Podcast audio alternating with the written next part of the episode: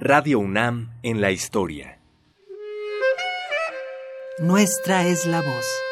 Para estar aquí en Mi Radio tercera piel. Amo la radio. Física es el Me gusta escucharla. Radio Universidad. Mucho oído. De todos, la palabra.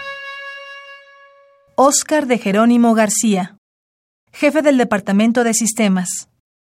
Llevo aproximadamente 15 años ya trabajando en la institución. El trabajo principal del Departamento de Cómputo y Sistema es la administración, la gestión, el resguardo y el mantenimiento de equipo de cómputo, así como equipo de telecomunicaciones para voz y datos, además de la asesoría, soporte y ayuda para los diferentes departamentos y los compañeros trabajadores que, que en ella laboran.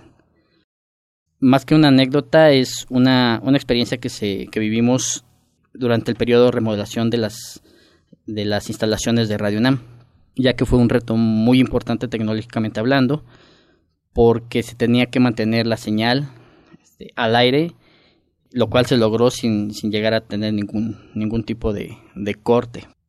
Eh, fue un gran reto ya que la operación tanto de de los sistemas como de las como los, los diferentes departamentos que se involucran en la estación eh, tenían que seguir trabajando durante el tiempo que durara esta con la ayuda de los diferentes con el diferente personal en los diferentes departamentos fue fue importante para poder lograr esta esta principal tarea Mm, otra anécdota, bueno, eh, lo que se contó mucho sobre, en mucho tiempo sobre los fantasmas que rondaban en la estación.